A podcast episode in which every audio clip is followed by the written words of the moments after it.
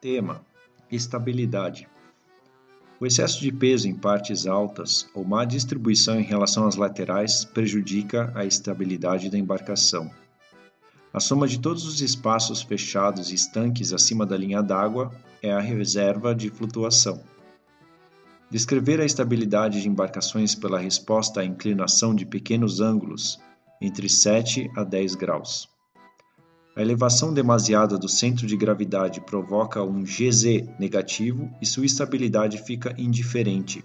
Consequentemente, a embarcação não permanece adressada e apresenta uma inclinação angular denominada banda permanente.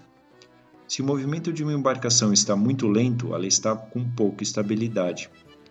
A embarcação atinge ângulo de banda sem retornar, estabilidade perigosa, chama-se banda permanente.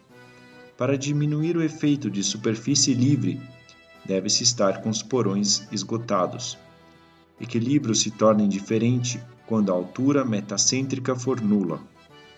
Quando a altura metacêntrica for maior que zero, tem-se o equilíbrio estável. A condição de equilíbrio instável poderá emborcar a embarcação.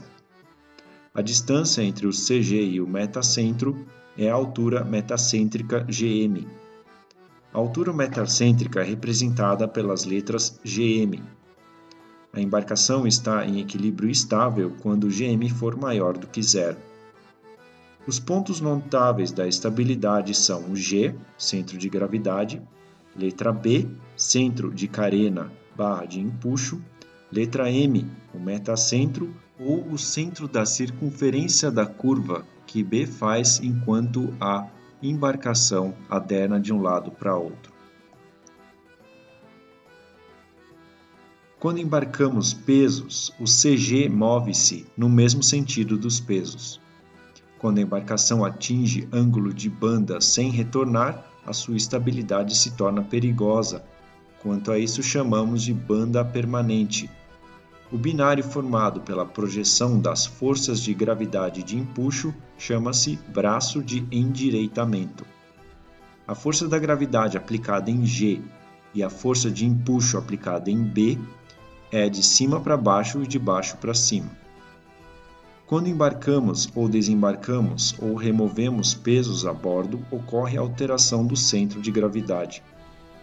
A resultante de todos os pesos de um corpo passa pelo seu centro de gravidade. Para flutuar, o deslocamento é igual à força de empuxo.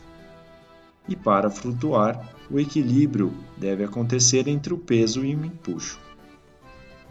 Quando a embarcação passa da água doce para a água salgada, o seu calado diminui. As linhas de carga indicadas no costado são marcas de Plimsoll, a diferença entre calado avante e a ré é trim ou compasso. O deslocamento da embarcação é o volume que ela desloca quando flutuando em águas tranquilas. O deslocamento no sistema métrico decimal é em toneladas. Para flutuar, a embarcação deve ter o equilíbrio entre peso e força de empuxo, e esse peso é o deslocamento. A posição do centro de carena é alterada quando alteramos a forma e o volume imerso. O trim da embarcação é zero, ela está com calados iguais.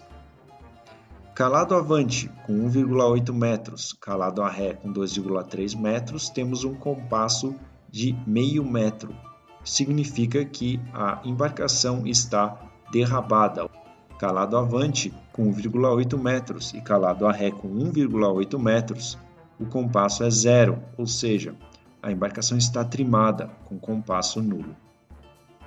Calado avante com 2,5 metros, calado a ré com 1,7 metros, o compasso está com 0,8 metros, ou seja, a embarcação está abicada. Os esforços longitudinais, ou esforço quando a embarcação está na crista da onda, chama-se ao quebramento.